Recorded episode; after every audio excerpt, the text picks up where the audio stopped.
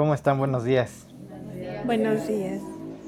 Este, pues vamos a, vamos a tener un estudio ahí eh, corto, de cierta forma. Vamos a ir mucho al punto, ya veremos. Nos vamos a apurar por si nos tiembla. Ya tenemos que ir haciendo nuestra itinerario así, ¿no? Entre temblores ya hacemos nuestra vida. Está tremendo, oigan. Este, no sé si quieran preguntar algo antes de empezar. ¿Seguros? Martín, ¿esto es señales? O sea, todos estos temblores. Pues sí. O sea, yo siempre que me pregunten eso les voy a contestar. Todo suma. Todo suma. O sea, no es para que nos. O sea. Hay dos posturas, ¿no? Que nos pongamos acá a hacer cuentas y decir, ah, ya. Prepárense el 31, el 30 de agosto porque ya. Este, ¿sí me explico? Y, y la otra es entender que todo suma y que realmente. Este pues sí, este, estamos más cerca, ¿no? Más cerca. Más cerca de qué? De lo que estamos viendo en el estudio, ¿no? Apocalipsis. Esta es la idea. Entonces sí, hay señales que son este, realmente descriptivas, ¿no? Que Jesús dice, bueno, cuando vean acá rumores de guerra, guerras, y bueno, ya tienes guerras, rumores de guerras hasta en, ¿qué es este? Venezuela o no sé, ¿no? Por todos lados del globo terráqueo ya hay rumores de guerra, ¿no? Este, terremotos, temblores, ¿no?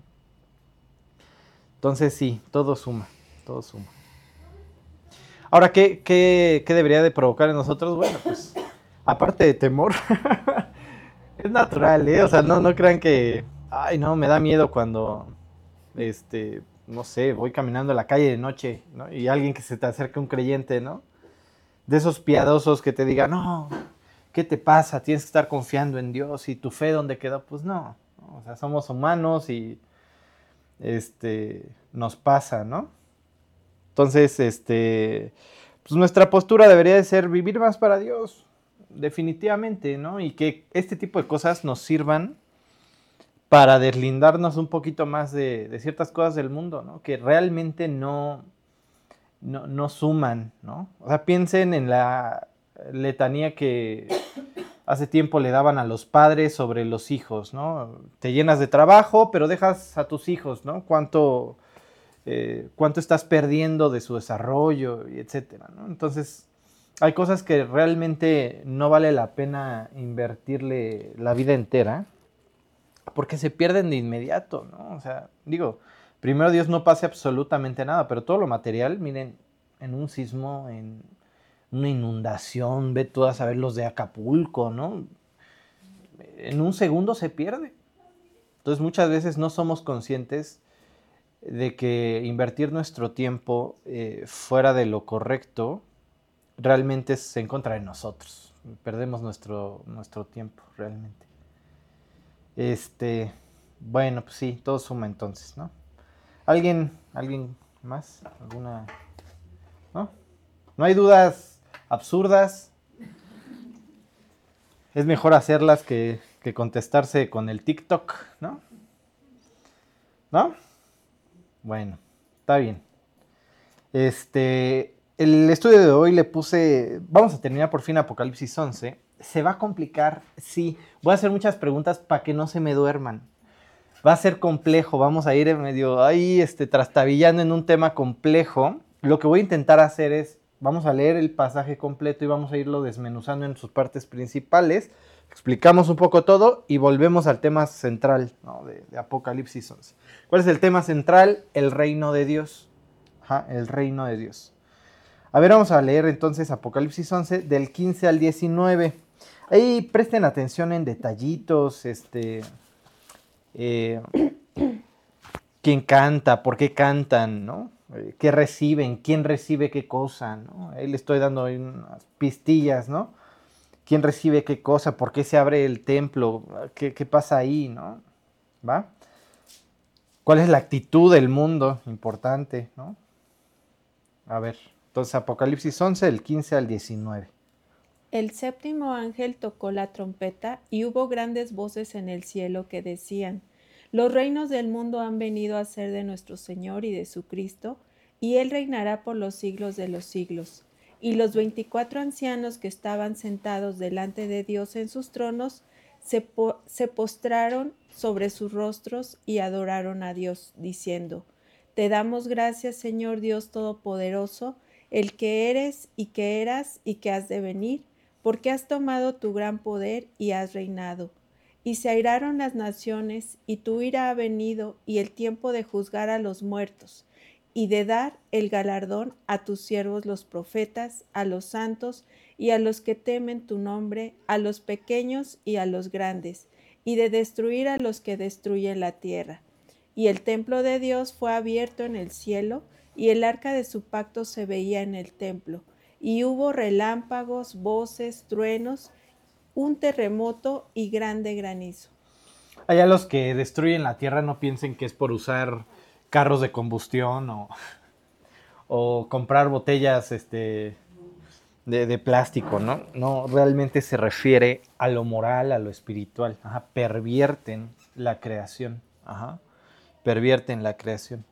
O sea, hay un grado más alto en usar tu botella de, de, de, Bonafont, ¿no? Eh, realmente la injusticia, ¿no? Eh, la opresión al que no tiene nada, ¿no? al, abatido, etcétera. Eso es lo que realmente Dios está tomando como los que destruyen, destruyen la tierra. ¿no? Entonces, repasemos. A ver, tenemos ya dos testigos, tienen un testimonio. Es lo que se necesita para dar el juicio concluido. Ya tengo dos testigos presenciales, ya lo vieron, entonces eso, eso vale mucho, ¿no? regresan con no muy buenas noticias. ¿qué crees Dios? Nos mataron, ¿no? O sea, básicamente tomaron nuestras vidas y nos pusieron en la plaza, pública para humillarnos, ¿no? Porque tú dices bien que, descuelgues al que, al que se cuelga del árbol o que, lo guardes porque es deshonroso, ¿no? tienes que mancillar su cuerpo, no, tienes que ser así de perverso. ¿Pero qué crees que hicieron? Nos mantuvieron en la plaza pública tres días y medio. Entonces ahí tú tienes a Dios interviniendo, eh, resucitan, porque este tema de la resurrección es importante. Léanse 1 Corintios y entiendan que 1 Corintios es una congregación, bien puede ser una iglesia cristiana del siglo XXI, ¿eh? que se va por todos lados menos eh, por los fundamentos que es Dios. ¿Qué es una sana doctrina? ¿Qué consideran que es una sana doctrina? ¿A qué les suena? ¿Qué opinan que es una sana doctrina? Pues que se apega a los fundamentos de bíblicos. ¿Alguien más? A la Biblia. Sí, sí, ya, ya escuché tres Biblias. ¿Algo más? De la que no, no se dirige por reglas. Por reglas. No se mm. dirige pues por reglas, sino es por la palabra de Dios. Ok, cuatro Biblias. ¿Alguien más?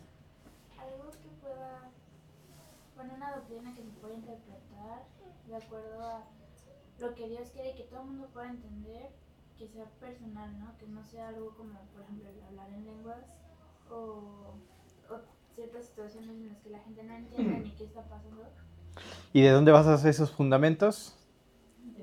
Cinco Biblias, ¿no? Entonces, bueno, como no hay otra opción, pues no, no realmente, no realmente.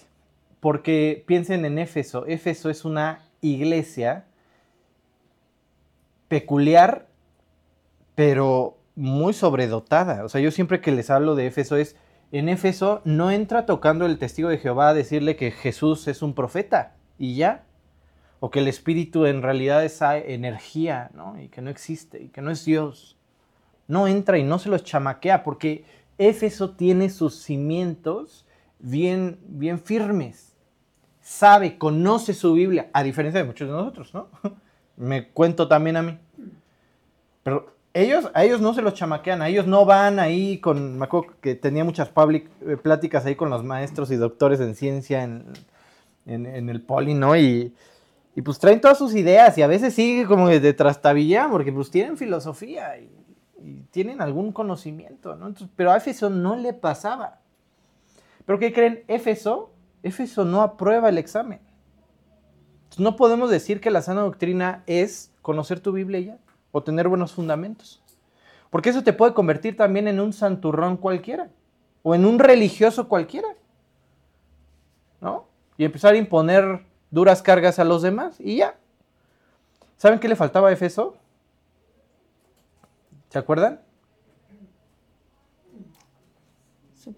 ¿Qué le faltaba? ¿Qué, ha perdido Éfeso? Su primer amor. Entonces, compadre, haces todo por religiosidad. A va con B y B va con C y punto. ¿no? ¿Y el amor? Y dice en 1 Corintios, eh, Pablo a los, a los corintios, oigan compadres, pueden tener dones y pueden hablar en varios idiomas y pueden tener todo el conocimiento del mundo, pero si no tienen amor, son como símbolo que no suena. O sea, no sirve para nada. No sirve de nada. Entonces, ¿qué es una buena doctrina? Los frutos que, va produciendo el amor de Dios en nuestra vida. ¿Cómo sabes que una iglesia es sana? Pues no se andan bronqueando. No andan hablando entre ellos de, ah, es que fulanito ya hizo, uy, viste que tal, agarró su copa de vino anoche y uff, Uy, vieran las jarandas que se andaban bailando estos dos anoche. No, no, no, ahí hablando entre ellos, ¿no? Ahí no hay una sana doctrina. Entonces, ¿qué le faltaba a Efeso? Pues come del, del madero, compadre. O sea, recuerda a Cristo. Ese es tu fundamento. Y eso produce fruto. Entonces, eh, eh, eh, tenemos estos dos testigos que se encuentran ahora de pie, resucitados. ¿Por qué es importante? Les decía, todo empezó por eso. ¿Por qué es importante la resurrección? ¿Por qué es importante la resurrección? Y les iba a preguntar, ¿de qué depende nuestra doctrina? ¿no? O sea, ¿de qué depende todo lo que doctrinalmente vivimos? Como cristianos o evangélicos o creyentes, o llámenle como quieran, pero ¿de qué depende? ¿Qué pieza no puedes mover de nuestra fe? Porque podríamos tener distintos puntos de vista en Apocalipsis, ya lo hemos visto y se los he presentado. ¿Hoy es un templo físico o es uno celestial? Pues mira, lo más seguro es que sean los dos. Este, oye, y, algunos otros, ¿no? O sea, algunos otros puntos. ¿A qué se refiere, no? Oye, este, cuando resucitan los muertos ahí que andan caminando y todos los ven cuando resucita, cuando muere Cristo, ¿son físicos? ¿Son espíritus, pues son físicos, entonces hay cuerpo físico, entonces tienen muchas ideas. Entonces hay gente ya con cuerpo físico en el, en el cielo, lo más seguro es que sí. son muchas ideas, pero ¿qué no podemos quitarle a nuestra fe? A lo que sabemos. ¿Qué?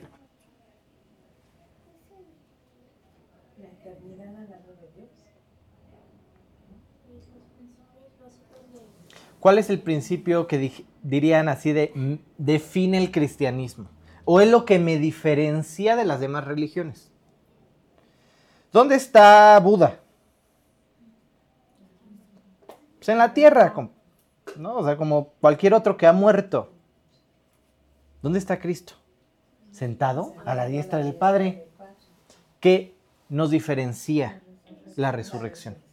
Y si entonces dice Pablo a los Corintios, Cristo no resucitó, vana entonces es nuestra predicación. No sirve de nada, comamos y bebamos, que mañana moriremos, porque tenemos un Dios muerto. Pero la idea entonces es que tenemos un Dios que resucitó para trabajar en nuestras vidas. Está vivo. ¿Y qué significa que haya resucitado? Que venció a la muerte. Y si Cristo no resucitó, les dice a los corintios, seguimos muertos. Pues no ha vencido a la muerte. Entonces, esto es importantísimo porque ves a una humanidad que se ha obstinado durante años en decir Dios no existe o Cristo no es Dios y no vino a salvarme, ya deja tú que se subió al madero para pagar por mis pecados. Resucitó al tercer día. Claro, sí, por supuesto, dime otra, cuéntame otro chiste, Martín, ¿no? Y entonces ahí tienes a los dos testigos levantándose. ¿Qué quiere decir? Ah, que creen que tal vez Cristo también lo hizo, ¿no? Con el poder de ese que ahorita les dije, les dice, suban acá.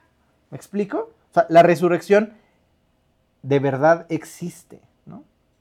Entonces, esto es un balde de agua para una humanidad obstinada, obstinada en sus asuntos, ¿no? Entonces, tienes estos dos testigos, suben, dan eh, eh, parte de lo que sucedió ahí abajo. Momento siguiente, última trompeta, turún, turún. Tengo lo que necesitaba, vamos a juzgar la tierra. ¿Y qué pasa? Dios toma las naciones. Dios toma las na- naciones. Ajá. El, el tema central, su reino. Ajá. ¿Qué implica esto? ¿Qué implica que tome las naciones ahí? ¿Que las naciones hoy no son de Dios? Justo eso.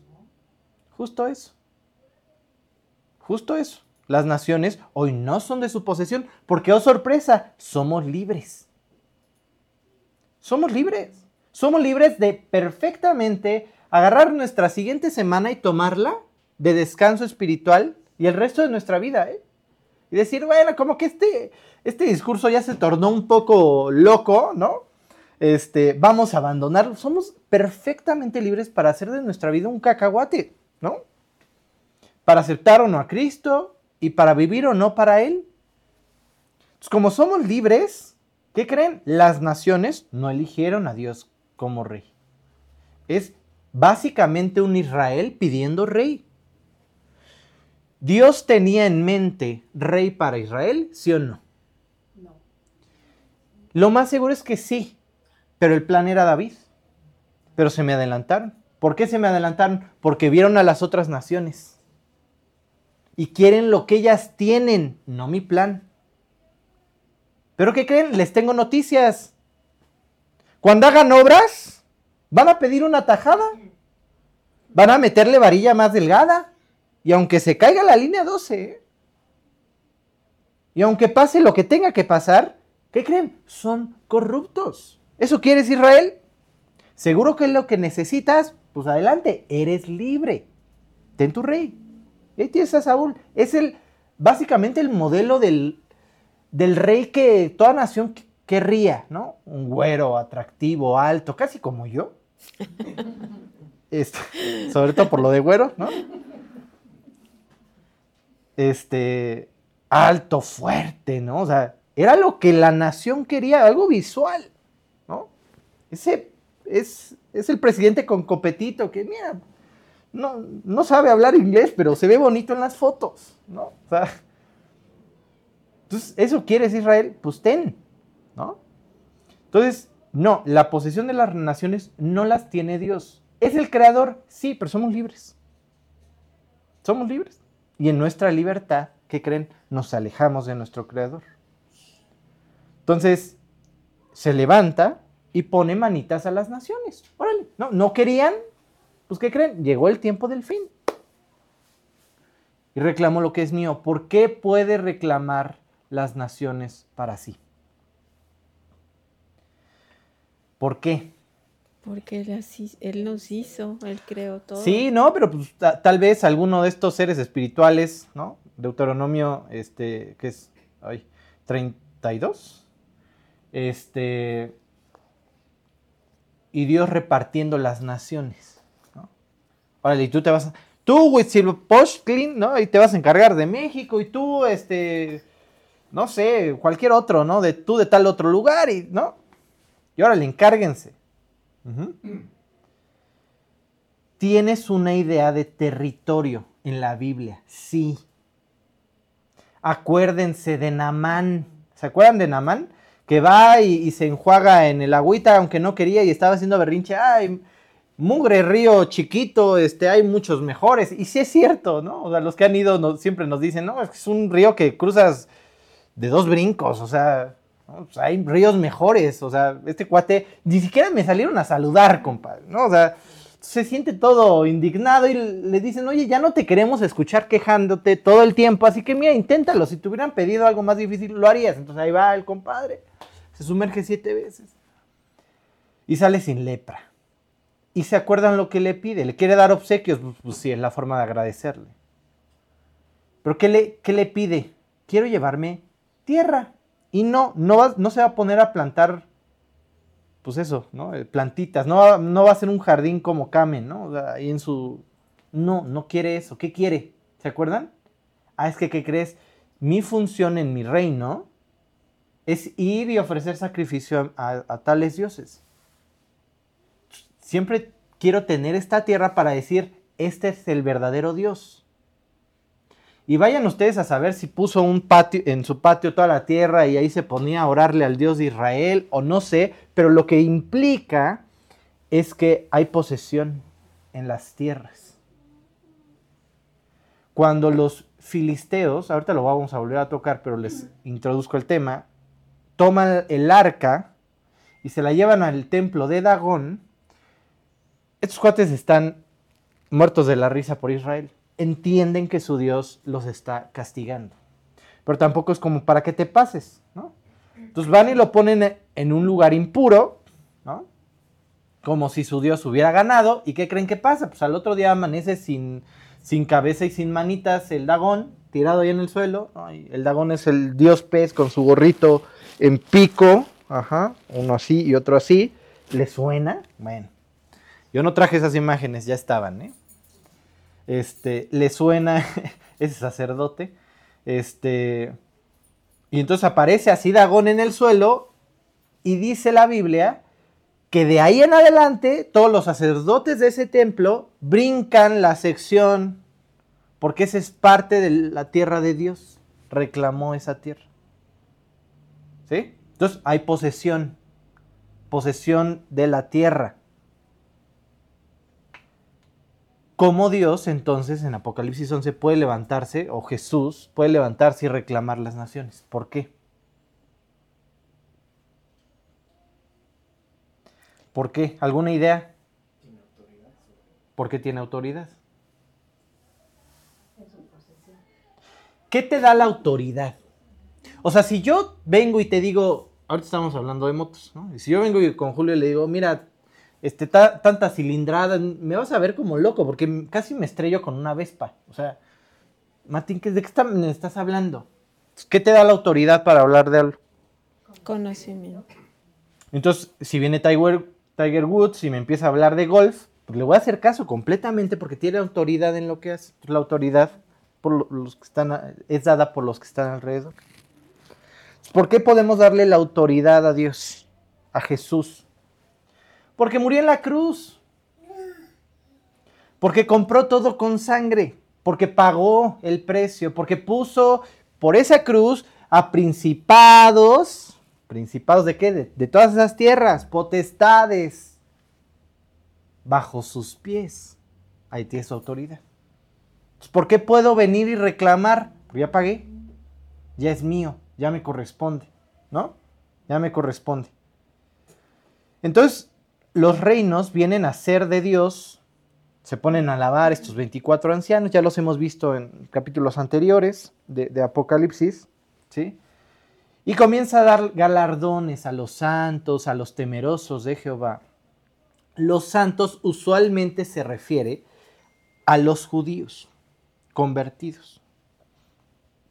Ese lenguaje que contextualmente en la Biblia, Hechos, la, la, la, se refiere a judío converso y al gentil convertido le llaman temeroso de Dios. por eso lo separan, ¿no? O sea, oye, no, estos no son los mismos, pues en su idea no. Básicamente está juntando al grupo que creyó en Jesús, que puso en él su fe, para que él transformara su vida y, órale, a entregar comisiones, ¿no? A entregar recompensas, ¿sí? ¿Qué pasa con las naciones cuando Dios, cuando Jesús se para a reclamarlas? Dice, se airaron las naciones, dice Apocalipsis. Qué increíble, qué increíble. Ok, bueno, pues esta es una escena. Recuerden que Juanito, Juanito, el autor de Apocalipsis, no se está sacando nada de la manga, como a veces yo, ¿no? Juanito va al texto, porque él se lo sabe. Entonces, como Juanito conoce el texto, está citando. Y como hemos venido viendo, es, ah, aquí lo está citando para Israel, pero aquí es mundial, ¿no? Lo está aplicando Juan mundial, pero es una cita. Y está hablando de juicio, del gran día de Dios, ¿no? Entonces, ¿qué está pensando Juan? Piensen en Apocalipsis y la forma en que se, se refiere a, a Jesús como su Cristo. Las naciones vienen a ser de su Cristo. Ajá. Cristo es la misma palabra que Mesías en hebreo. Cristo es en griego, Cristos en hebreo, hebreo, perdón, en griego, y en hebreo, Mesías, ¿no? Mesías, ¿no? O el Mesías. Entonces tienes a su Cristo y tienes naciones airadas. ¿Le suena?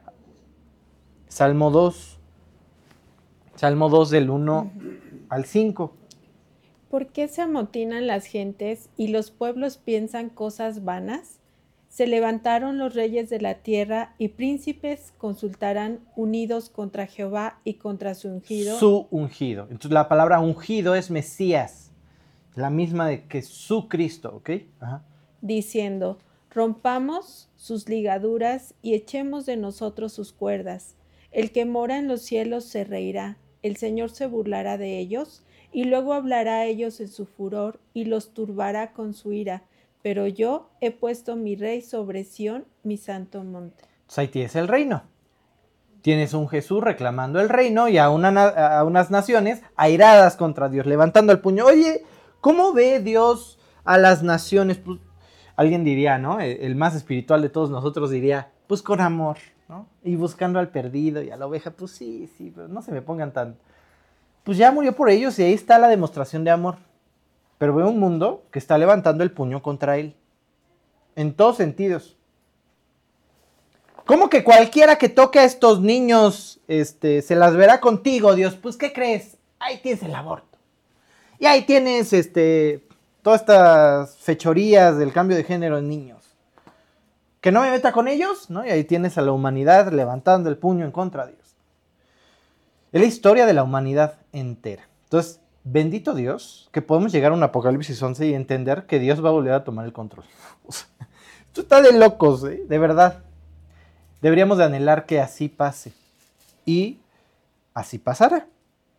Y no solamente anhelar que termine con los que destruyen la tierra, con estos que pervierten el mundo, la moral.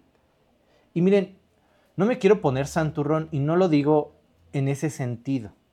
Porque yo también he pecado y lo sigo haciendo y tengo malos pensamientos y, sigo batallando ahí con mi naturaleza y con cosas que, que me afectan, ¿no? Sí. Pero piensen en este poderoso que se inventa una guerra porque quiere el petróleo de ese país. ¿Sí me explico? Piensa en el que destruye la tierra. En algún punto Dios se pondrá enfrente y dirá, compadres, ¿no? Lo que es mío, ¿Y qué va a pasar con ellos, con los que negaron a Cristo, con los que decidieron vivir por su fuerza? Al castigo eterno, infierno. ¿Y qué va a pasar con los demás que hayamos puesto nuestra fe y confianza en Cristo? Al milenio. Es la siguiente etapa. Después hablaremos de ese milenio. Al milenio no entran inconversos, no. ¿Por qué tienes una rebelión al final del milenio? Porque nacen eh, nacen niños, bebés en, el milenio. Miren, si por sí el estudio ya está complejo, no les voy a meter este otro tema. Ese se los dejo para adelante. Pero el asunto aquí es que esperamos ese día glorioso de Dios en que se pare delante de las naciones que pareciera que viven como si solo existieran ellos, ¿no? El poderoso que mata vidas con tal de permanecer en su imperio. Es maravilloso ver un Dios que lo frena todo y órale, se acabó y a rehacer todo. No. Pero también es maravilloso pensar que todo lo que estamos viviendo en esta vida va a tener un galardón. Entonces ahí tú tienes al Dios, a Dios levantándose de su asiento y recompensando, dando galardones. ¿Qué galardones está, eh, está dando? ¿Qué galardones está dando? ¿Bajo qué términos tendríamos que estar pensando? Miren, nos podríamos ya nuestro hámster ahorita está sacando documentos y ay, contesta, porque sería la tercera que no le contestamos a Martín ¿no? Pero realmente tendrías que ir al propio libro, porque ya es una carta. No, no se tardaron un año y medio como nosotros en estudiar la carta, o sea, la leyeron, ¿me explico? O sea, iban del 1 al 2 al 3, ¿no? Y no había números, ya saben que eso es muy de nosotros. Los versículos y esto. La leyeron de corrido. Y entonces cuando agarraba Éfeso y empezaba a leer este, eh, Apocalipsis 2 y ahí empieza a hablar, ay, aquí dice mi nombre, ¿qué dirá de mí? ya lee eso. Se encuentra en Apocalipsis 11 te daré el gara- tus galardones, lo que te prometí. ¿Qué le prometió a Éfeso? Te daré de comer. ¿Se acuerdan que cada una de las iglesias dice, y al que venciere? ¿Ah? En especial a Éfeso, te daré de comer del árbol de la vida. Cuando habla de árbol, es un madero de Cristo. Te, te daré de comer de Cristo. Esmirna, ¿se acuerdan? ¿Qué le promete a Esmirna? A ver si la tenemos alguna. Corona de vida. Corona de vida. Vida eterna. Este, otra iglesia, Teatira. ¿Qué le promete a Teatira? ¿Se acuerdan? Le promete algo, algo interesante. Piensen que Teatira es una iglesia que está batallando contra Jezabel, que le está matando a sus creyentes. Tiene constantemente, como todos nosotros, la tentación de abandonar a su Dios y comenzar a vivir por otra cosa. ¿no? Entonces, ¿qué le promete? Autoridad, ¿no? Autoridad, ¿qué más? Autoridad sobre las naciones, ¿qué más? Regir con vara de hierro. Ajá. Y esta luz, luz de la, de la mañana, ¿no? La estrella de la mañana también. O sea, como guíate por mí, guíate por mí. Y te voy a hacer que tú seas quien rija. Es maravilloso. ¿Qué otras iglesias nos faltan? Éfeso, Esmirna, Tiatira, La Odisea.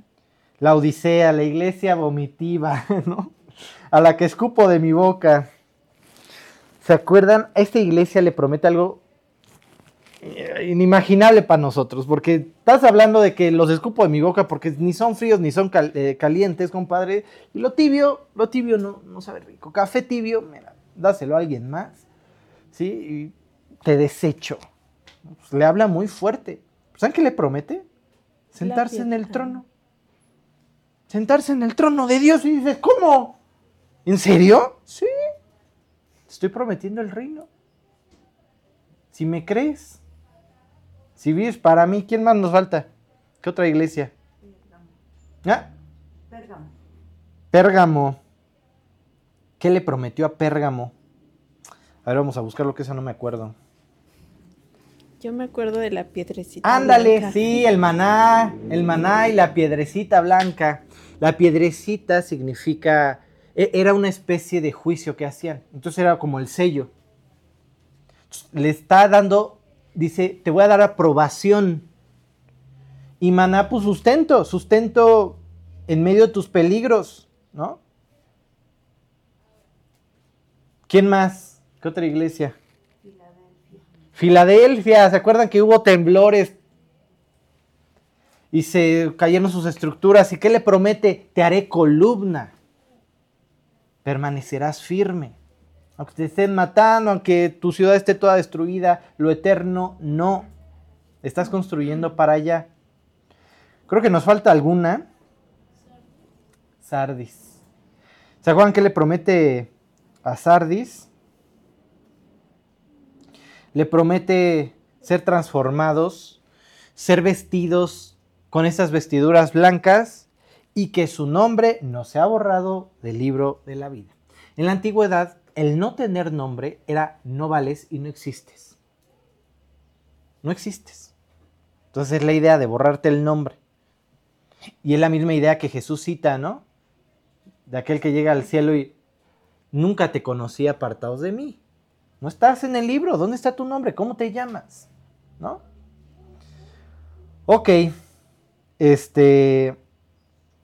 Luego, después de que da galardones, ¿qué pasa? Se abre, ¿qué? Una puerta y se ve qué cosa en Apocalipsis 11. Se ve, se ve el arca del pacto. ¿No? ¿Por qué? ¿Por qué? ¿Por qué estamos hablando del reino y que vas a tomar el reino y vas a dar galardones y de pronto se abre una puerta y se ve el arca? ¿Se podía ver el arca directamente? ¿No? No. ¿Por qué? Porque, Porque si no te morías, ¿no? Pregúntenle a estos cuates, este, a este que los acompañaba. hijos de Aarón. Ah, ajá, no, y también a este, estaba pensando en, ay, con Z, creo. Ajá, con David. Usa, Usa, ¿no? Creo. Este, que ahí hoy se va a medio caer el arca y la toca. O sea, es algo, es algo muy eh, fuerte. O sea, no, no puedes ver el arca y permanecer en pie. Ajá. ¿Quién podría verla? El sacerdote. Solo el sumo sacerdote. Y cada cierto tiempo. En algún libro dice que se veían las, los palitos, ¿no? Eh, eh, con los que lo cargaban, pero nada más. No podían verla. ¿Qué significa aquí en Apocalipsis 11 que se abre la puerta y la estamos viendo? ¿no? no necesariamente dice que todo el mundo lo vio.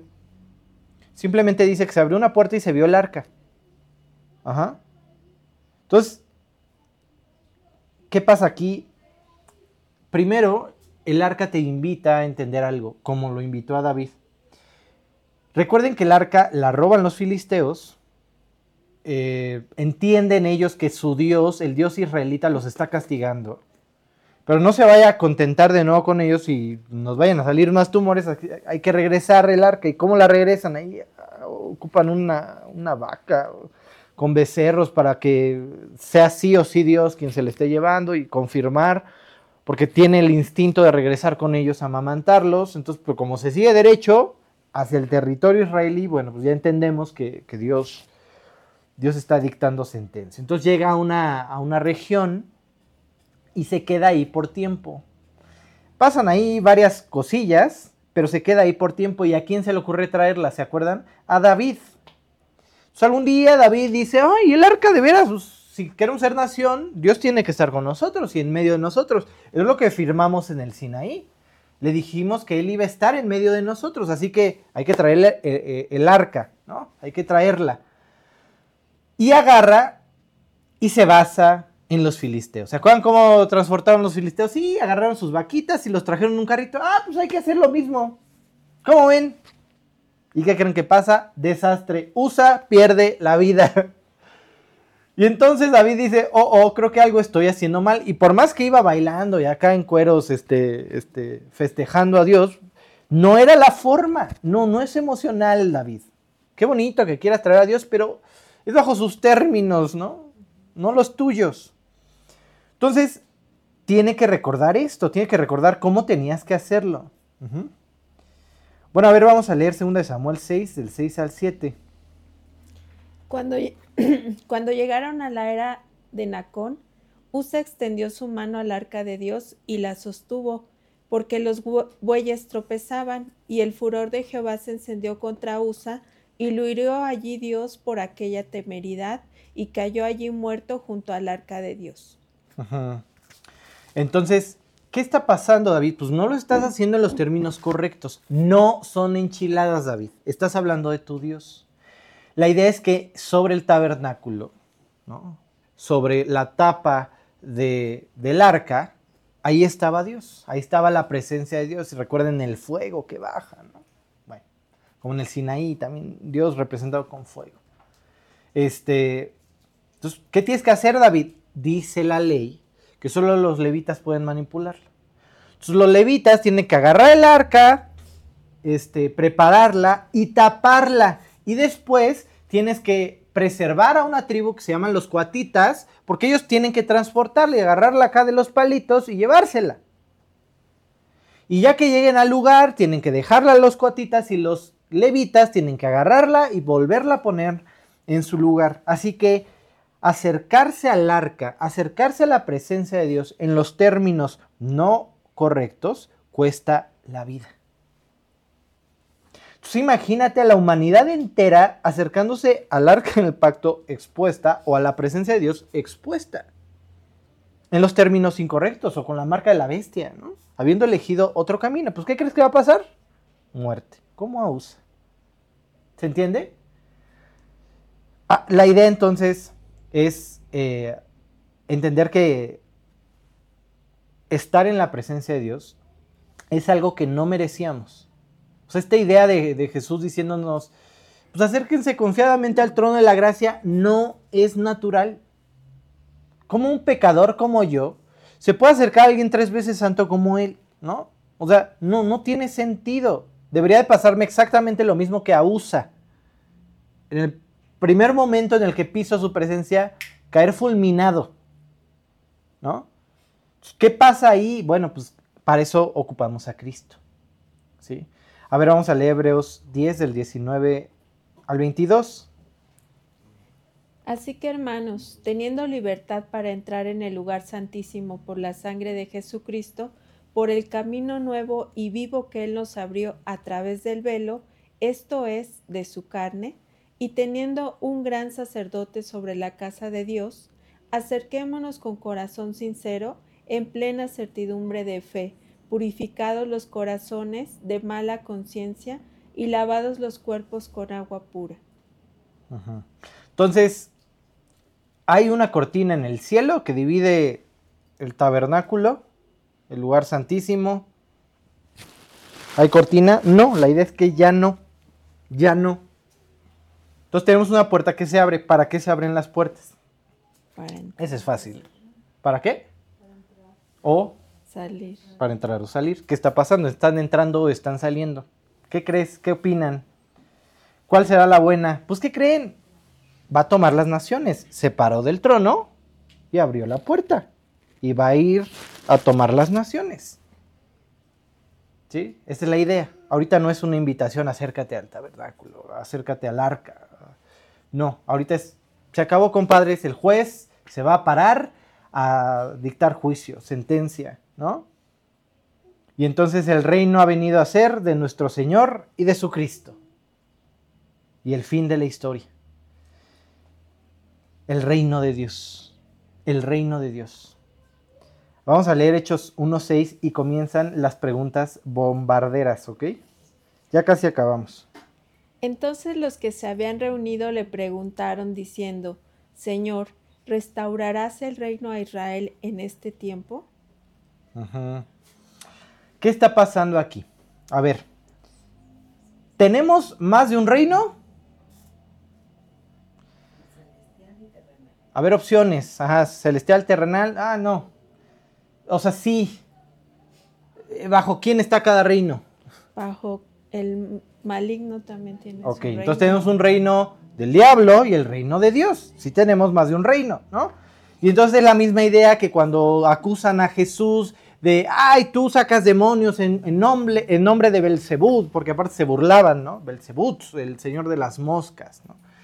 Este, tú sacas eh, en nombre de ellos y dice, ¿cómo una casa puede estar en contra de sí misma? Va a perecer si el diablo está dividido contra sí mismo, su reino desaparece. Entonces, sí, sí hay más reinos, ¿sí?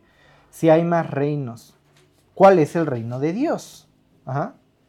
¿Cuál es el reino de Dios? Y miren, no los voy a juzgar si no me contestan ninguna de las preguntas a continuación dichas, este, porque también me pasó en su momento. Pero tenemos que entenderlo, porque está hablando del reino de Dios, Apocalipsis 11. Ajá. ¿Cuándo más Jesús habla del reino? Hay un periodo largo donde Jesús solamente se dedica a hablar del reino. Ya les dije muchas pistas. ¿Se acuerdan de algo? ¿De algún momento? Después de resucitar. Se va con sus discípulos y habla 40 días del reino. ¿Por qué? ¿Por qué? Porque explica lo que viene adelante. Voy a tomar posesión de las naciones. Y empiezan a llegar gentiles. No es, no es casualidad. Empiezan a venir de toda lengua, tribu y nación. Te voy a capacitar para el reino. ¿Ok? Entonces, a ver, antes de que nos aventuremos a dar cualquier explicación de qué es el reino, primero leamos aquí, ¿no? Donde Jesús anda hablando mucho de, de- de aquel lugar, ¿no? A ver, Hechos 1.3. a quienes también después de haber padecido se presentó vivo con muchas pruebas indubitables, apareciéndoseles durante cuarenta días y hablándoles acerca del reino de Dios. Y ya.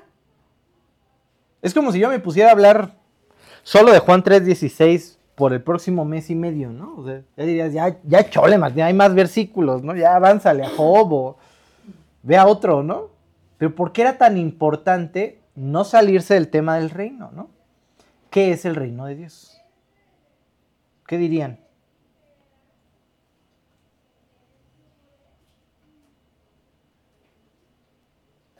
cualquier cosa. Su presencia, su autoridad sobre... Su presencia. Ok. Que toma posesión de su gente. Su autoridad, su gente, los suyos. Puede ser. Ajá. Ahora, piensen siempre algo. ¿A quién le está escribiendo esto? A judíos. ¿Cómo interpretaría un judío el reino de Dios? Piensen en un judío que viene de ser castigado tremendamente por los babilónicos, por los asirios. Luego vinieron los griegos y ahorita están bajo la bota romana. Y fulanito de tal vio a su tío colgado la otra vez por los romanos. Y les cobran impuestos y impuestos de los impuestos. Estos romanos, este, aberrantes, ¿no? O sea, y crucificaron a mi, a mi hermano la semana pasada. ¿Y me explico? Entonces, cuando un judío de la época piensa en el reino, ¿en qué piensa? Salvación. Libertad. Libertad. Libertad. Por eso se enojan tanto con Jesús. Por eso cuando se pone a citar el Salmo 61 y se queda antes de voy a ponerme manitas a todos los demás, se enojan. ¿Por qué? Porque si eres el Mesías, sálvame de estos desgraciados. Es el momento de que me salves, ¿no? Entonces, ¿qué- ¿cómo pensaría un judío del reino? Obviamente no haría lo que nosotros hacemos, darle un adjetivo, ¿no? El cielo, o no sé, ¿no? Eh, los creyentes, la iglesia, podríamos pensar. ¿Qué pensarían ellos? Ellos pensarían en ciertas palabras. Por ejemplo, piensen en el reino de Dios. Estoy buscando aquí Mateo 13. Además, el reino de los cielos es semejante a qué? Al tesoro escondido en el campo. Y entonces va el compadre, se encuentra con el tesoro y vende todo por ese terreno, por el reino. ¿Qué es el reino para un judío? Un tesoro. Es un tesoro. Ellos piensan más en abstracto, menos conciso como nosotros los occidentales, ¿no? ¿Qué más el reino? Una semillita de mostaza que se planta y crece un arbolote y todas las aves vienen a comer de él y están anidando. Es un lugar grande, ¿no? Dice Romanos 14, 17, porque el reino de Dios no es comida ni bebida, sino justicia, paz, gozo en el Espíritu Santo. Ahí se andaban bronqueando, oigan, tenemos que comer o no puerquito. ¿Está bien que me haga un taquito de carnitas o no? Entonces se andaban bronqueando y les decía, oigan, déjense rollos y, y sí les empieza a explicar algo básico. Si vas a ponerle tropiezo con tu taquito de carnitas al de al lado, no lo comas. No lo comas. Si le pones tropiezo, ni, ni lo pienses. ya. Pero el reino no es que te estés peleando por todos estos asuntos. El reino es acerca de justicia, paz y gozo en el Espíritu Santo. Eso es en lo que debería de estar trabajando. Ajá. Entonces, ¿qué esperarías tú, judío, que, que represente esa semilla de mostaza, ese tesoro? Pues que me libere de estos romanos desgraciados. Y si tú y yo viviéramos en la misma época, ¿qué crees que habríamos anhelado? Que nuestros hijos ya no sufrieran con estos romanos desgraciados. Y que si eres el Mesías que viene entrando en un pollino, pues vengas a librarnos y ya, y te alabo con palmas. Ahorita que pase el domingo de Ramos, por eso lo alaban con palmas, porque estos cuates lo que están representando es, ya viene el rey. Ya viene el rey. Ya viene a librarnos de estos desgraciados. ¿Sí? Es lo que esperaban ellos. ¿Nosotros qué esperamos? ¿Esperamos el reino también? También. También esperamos el reino. También esperamos Apocalipsis 11.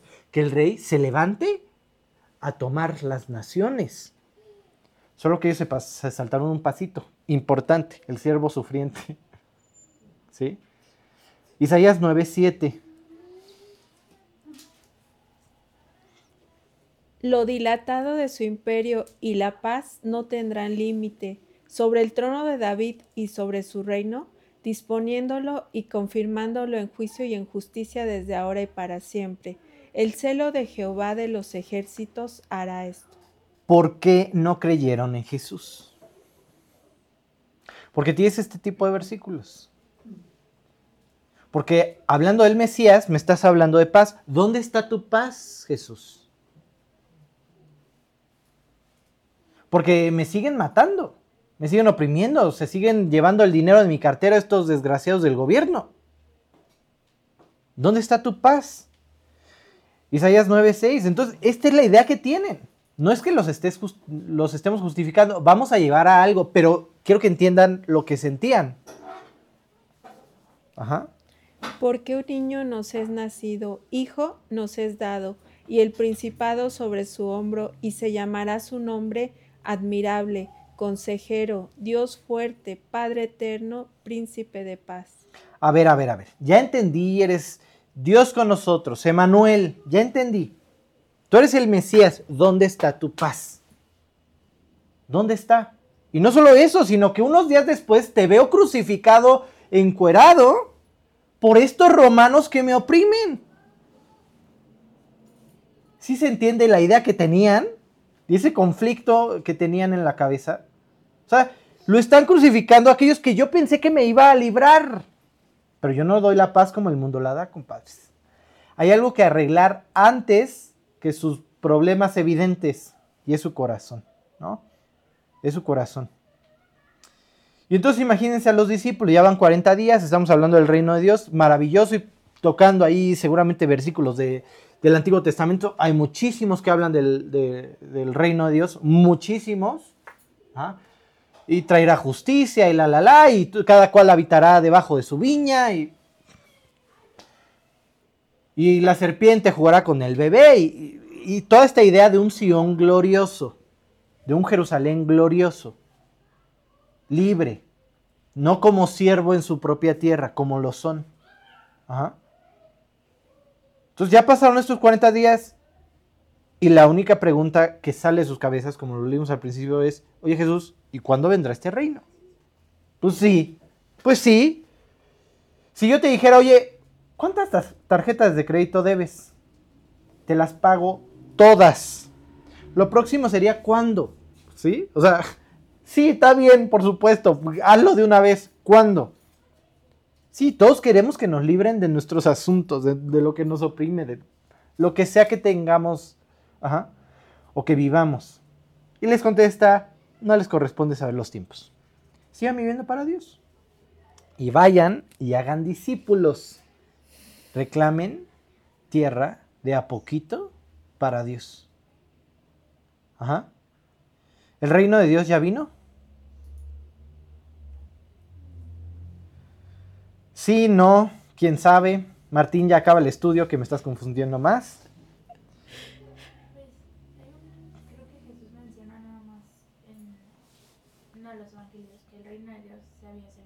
Exactamente. Ah, y aparte el reino de Dios se acerca, ¿no? Y lo puedes alcanzar. Mm, interesante, ¿no? Son características del reino de Dios. Es alcanzable. También se hereda, ¿no? Lucas 17 del 20 al 21. Preguntando por los fariseos, ¿cuándo había de venir el reino de Dios? Les respondió y dijo, el reino de Dios no vendrá con advertencia, ni dirán, helo aquí o helo allí, porque aquí el reino de Dios está entre vosotros. Entonces está entre nosotros. La idea es esta. El reino de Dios en la tierra ya comenzó, pero no está completo comenzó con cada uno de nosotros, que fuimos agregados a la casa del Padre, al Betaf, al reino de Dios. Pero no está completo. Y llegará el momento de un Apocalipsis 11 en que se levante del trono, abra la puerta y reclame las naciones. ¿Podemos creerlo o no? Sí. ¿Podemos seguir nuestra vida como si no fuera a pasar ese, ese día en nuestras vidas? También. Pero ¿qué creen? Hay algo más lamentable. Algo más lamentable que el que no cree en Dios siga viviendo como si el rey no se fuera a levantar del trono a promulgar, a, decir juicio. Hay algo peor que eso. Y es que los que somos parte del reino vivamos como si no lo fuéramos. ¿Sí? Porque fuimos librados. Un reino no suelta a los suyos, para otro reino y ya, ah, ya te los llevaste, pues sí, está bien, no importa. ¿no? Los mato antes de dejarlos ir. No es como que Dios se acerca al diablo y le dice, ay, dame unos cuantos. No, no, no, no, esto es una guerra. Esto es una guerra. Entonces le andas compartiendo a alguien y de pronto se activa su conciencia, ella se siente súper pecador y no quiere recibir a Cristo porque estoy muy sucio. ¿No? Y es una guerra. Y le estás compartiendo a alguien y llega la vecina y te interrumpe y ya, ya, ya. Se cortó el rollo y ya. Ahora, luego hablamos, sí. No. Es una guerra. Y le estás compartiendo a tu familiar y, oye, Dios es todo lo que necesitas. Y de pronto se le ocurre decirte, sí, ¿por qué tratabas así a tu esposa? ¿Y por qué? ¿No? Esto es una guerra. Y el que pudiéramos hoy llamarnos hijos de Dios y pertenecer al reino celestial, ¿sí? costó sangre. Costó la sangre de Cristo. Costó su sacrificio. Colosenses 1 del 13 al 14. No está. ¿No lo puse? Colosenses 1 del 13 al 14. Ah, no, no lo puse. creo.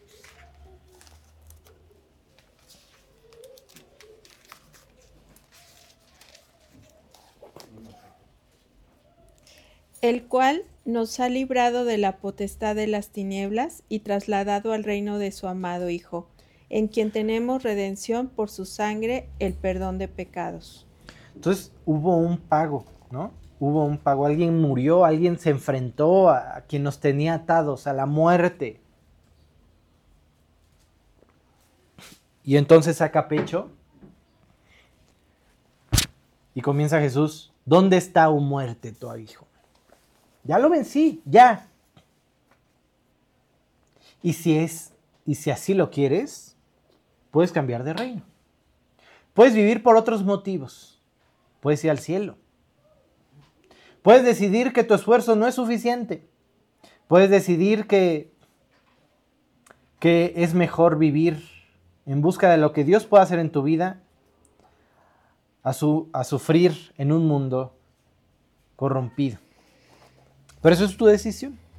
Y si ya tomaste la decisión de ser parte de su reino, vive como ciudadano del cielo. Y que aquella paráfrasis, eh, eh, eh, aquella letanía que usamos la mayoría de nosotros durante mucho tiempo de nuestra vida, venga a ser real hoy por Cristo. Que se haga tu voluntad en el cielo, así en la tierra, ¿no? En la tierra así como en el cielo. Que así se haga, porque soy ciudadano del cielo. Esa es mi ciudadanía actual, pero hazlo. Vive para Dios. Cuando recibes a Cristo, no solamente le pides que te transforme, que te limpie, le pides que sea el Señor de tu vida. ¿Por qué? Porque yo no puedo. Esta es la idea. Traigo una vida, está medio deshecha, ¿no? Asustaría a cualquiera. Pues encárgate tú. Y miren, el ser humano, por más libre que se sienta, va a ser siervo de alguien. Siempre. Llámale dinero, llámale lo, como quieras. Va a ser siervo de algún reino. Y es maravilloso entender que somos siervos de la persona que más nos ama, que no va a hacer nada en nuestra contra. ¿Sí? Que no nos va a cobrar después la cuenta como en el mundo usualmente pasa. Vivamos de esa forma, tenemos un gran privilegio. Vamos a leer Lucas, para terminar, Lucas 12, del 32 al 34. No temáis, manada pequeña, porque a vuestro Padre le ha placido daros el reino. Vended lo que poseéis y dad limosnas. Haceos bolsas que no se envejezcan, tesoros en los cielos que no se agote, donde ladrón no llega ni polilla destruye, porque donde está vuestro tesoro, allí estará también vuestro corazón. Y así como empezamos con lo que nos decía Nancy, ¿no? O sea, así como empezamos, esta es la idea de Apocalipsis, oye, y todo lo que vaya pasando y que los terremotos, que te quede claro algo, aquí la polilla avanza y destruye todo, ¿no? La, la polilla y el orín corrompen, dice un versículo. Los ladrones minan y hurtan. Y te puedes dedicar el resto de tu vida a hacer riquezas. ¿Y qué crees? Tus hijos que no supieron cuánto te costó, lo van a despilfarrar. Usualmente pasa así. O se van a andar bronqueando en tribunales por a ver quién se queda la mayor parte. No, no estoy siendo dramático. Eso pasa todos los días. ¿Sí? Tus títulos, tu conocimiento, algún día lo van a descolgar de la pared. Algún día que ya no estés. Va a pasar.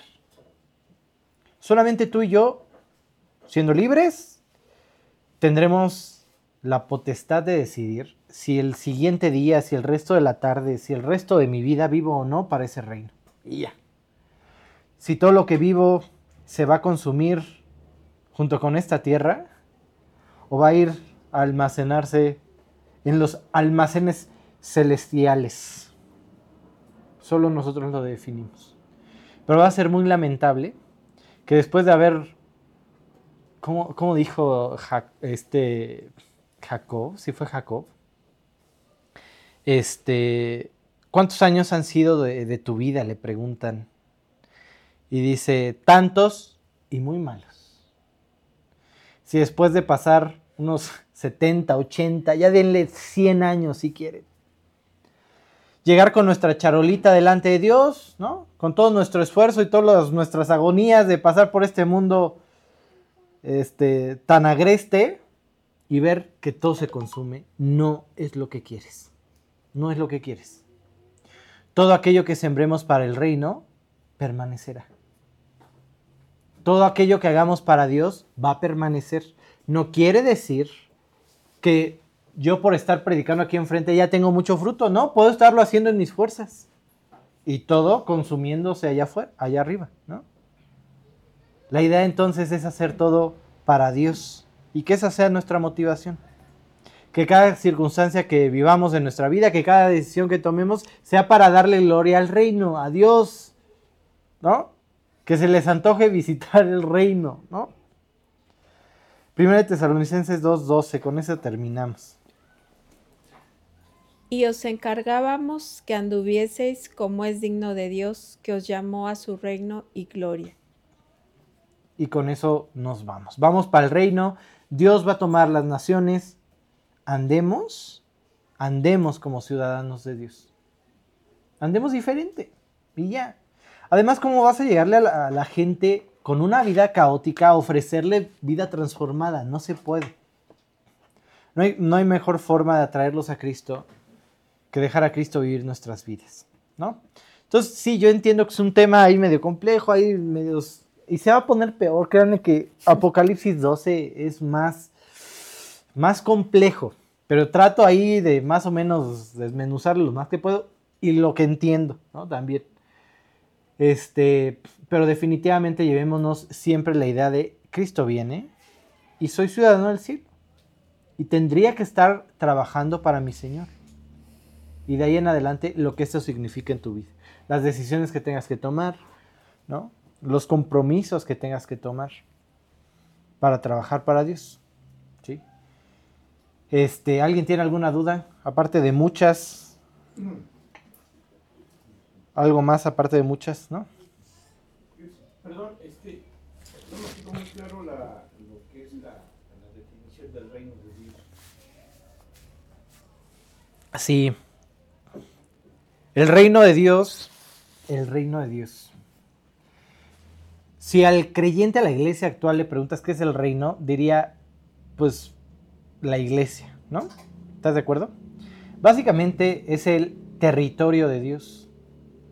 El territorio de Dios implica muchas cosas. Implica victoria sobre tus enemigos.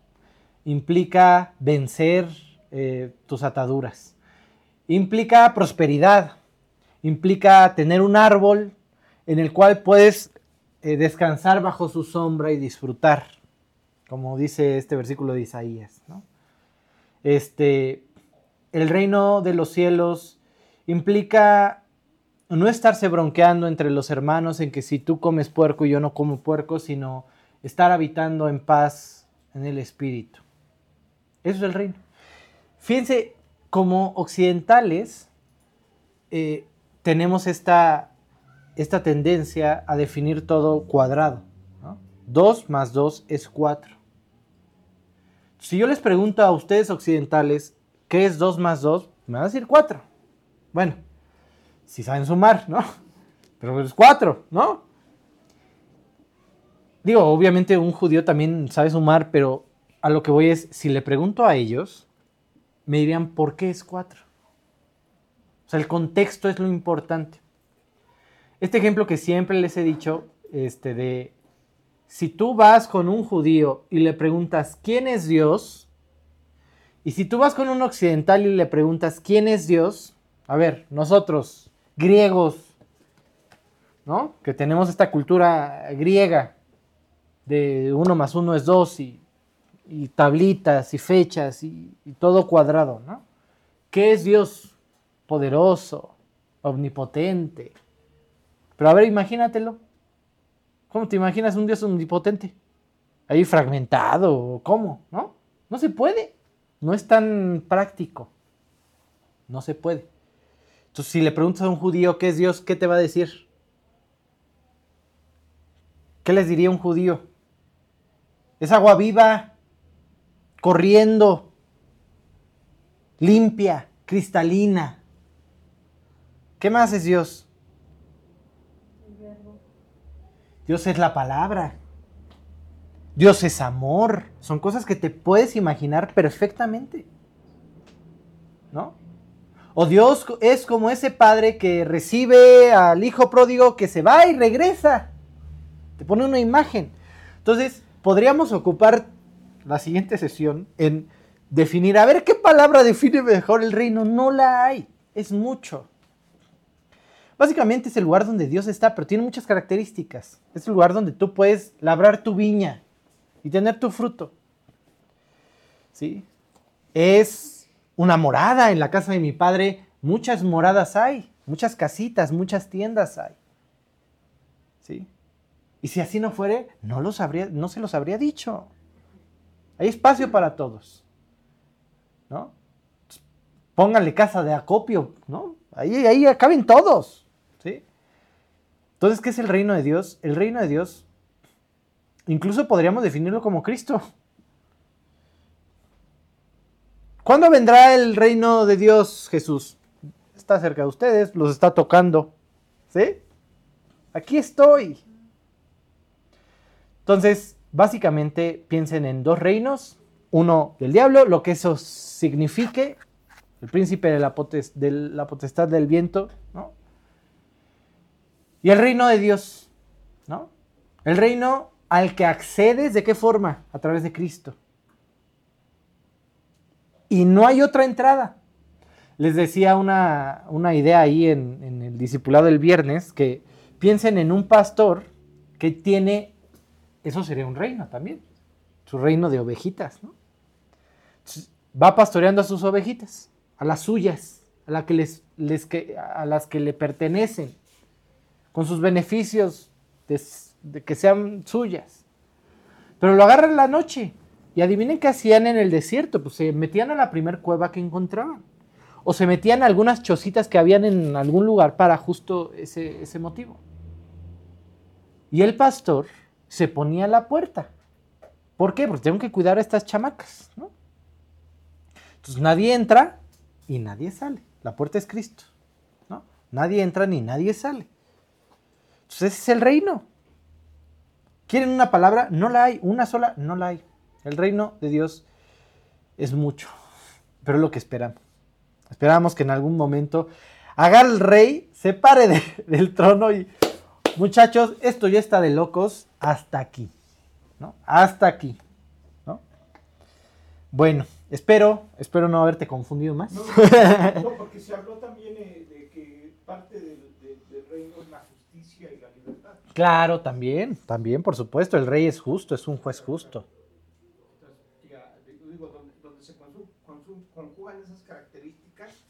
Podríamos hablar de que hay reino de Dios. Exacto, sí, exactamente. El reino de Dios es todas estas características. El reino del diablo, pues básicamente no salirte de esta. Sí, sí, todo, todo lo que no es reino de Dios, ¿no? Podríamos decirlo. Entonces sí, y aprendan, cada que lean la Biblia siempre siempre vean el contexto, ¿no? Usualmente cuando tenemos alguna duda de un versículo, queremos una respuesta así, miren, ah, tajante, ¿no? Pero realmente o usualmente no la hay, ¿no? O Usualmente tendrás que ahí medio pensar qué pensaban en el momento, ¿no? ¿Qué idea tenían? Por ejemplo, piensen que cuando nos enfrentamos ahí a, a Jonás y el diluvio, lo primero que pensamos, no había llovido, pero ¿qué creen? Ahí dice que abrió las ventanas de los cielos y de abajo de la tierra. Entonces no está hablando solamente de lluvia, son chorros de aguas, ¿no? Chorros de aguas. Entonces, ¿Cuál es el contexto? Pues, pues ellos pensaban diferente forma la cosmovisión de la tierra, de- del universo. y vayan a, ser, a saber quién tiene la razón, pero ese es el contexto. ¿no? Entonces, usualmente siempre piensa en esto, no fue escrito este, por mí, o sea, un judío lo recibió de primera mano. Fue escrito para mí, para que conociéramos los misterios, ¿no? Como le llamaría Pablito, ¿no?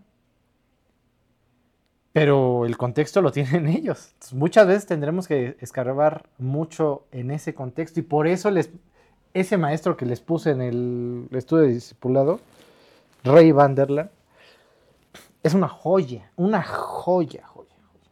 Porque te lleva al contexto y entonces te dice, ah, mira, entonces cuando estaban en esta escena pensaban esto, porque su contexto es este. ¿no? Es maravilloso pensar así y leer así tu Biblia. Y le da una profundidad, no, no, no.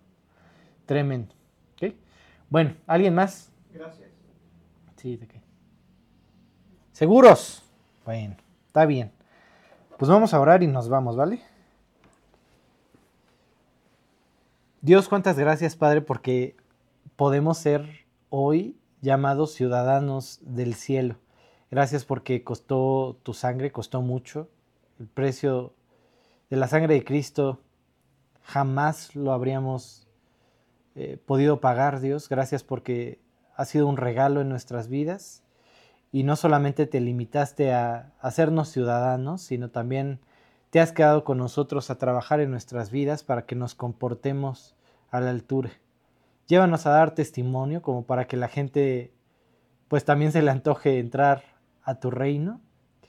Y Dios, definitivamente este mundo va de mal en peor y el clamor en nuestro corazón es aún más profundo, Dios. Si ven, Señor Jesús, levanta de tu trono, juzga la tierra. Te necesitamos en nuestra vida. Y en el periodo que nos permitas vivir, Dios, llévanos a llenar tu casa de los que están allá afuera necesitados. Gracias por amarnos, por cuidarnos y todo esto solamente por Cristo Jesús y para tu gloria. Amén. Pues bueno, que Dios los bendiga. Cuídense mucho.